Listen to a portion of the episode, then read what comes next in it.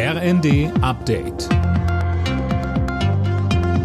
Stündlich neu. Auf den Punkt informiert. Ich bin André Glatzel. Guten Morgen. Die EU-Mitgliedstaaten befassen sich heute erstmals mit einem neuen Sanktionspaket gegen Russland. Im Fokus steht dabei ein mögliches Ölembargo. Tom Husse, in der Nacht haben die Länder einen entsprechenden Vorschlag der EU-Kommission bekommen. Ja, richtig. Geplant ist demnach, dass die russischen Ölimporte innerhalb von sechs bis acht Monaten gestoppt werden. Ausnahmen soll es für Ungarn und die Slowakei geben. Die beiden Länder sind besonders von russischem Öl abhängig. Deshalb sollen sie die Importe noch bis Ende nächsten Jahres fortsetzen dürfen, heißt es. Die neuen Sanktionen können nur beschlossen werden, wenn alle EU-Mitgliedsländer mitziehen. CDU-Chef Merz hat während seiner Kiew-Reise überraschend den ukrainischen Präsidenten Zelensky getroffen. Das Gespräch dauerte gut eine Stunde. Über die Inhalte will er nun zunächst Kanzler Scholz informieren. Merz war per Zug in die Ukraine gereist.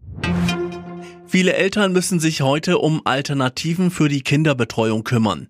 Im aktuellen Tarifstreit haben die Gewerkschaften Verdi und GEW in ganz Deutschland zu Warnstreiks an kommunalen Kitas und Ganztagsschulen aufgerufen. Silas Quiring berichtet. Viele Einrichtungen bleiben heute zu, einige bieten eine Notbetreuung an.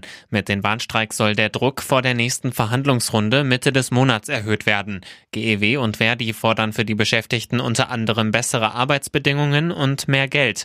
Die Arbeitgeber halten die Streiks für überzogen. Sie sagen, man habe in den letzten beiden Verhandlungsrunden schon konkrete Vorschläge gemacht. Nach rund sechs Monaten im All soll der deutsche Astronaut Matthias Maurer zusammen mit drei anderen Astronauten heute den Rückflug von der ISS zur Erde antreten. Seit November hat er auf der Raumstation in den Bereichen Physik, Biologie, Medizin und künstlicher Intelligenz geforscht. Und noch zum Fußball. Der FC Liverpool ist ins Finale der Champions League eingezogen. Beim FC Villarreal gewann die Mannschaft von Trainer Jürgen Klopp mit 3 zu 2. Alle Nachrichten auf rnd.de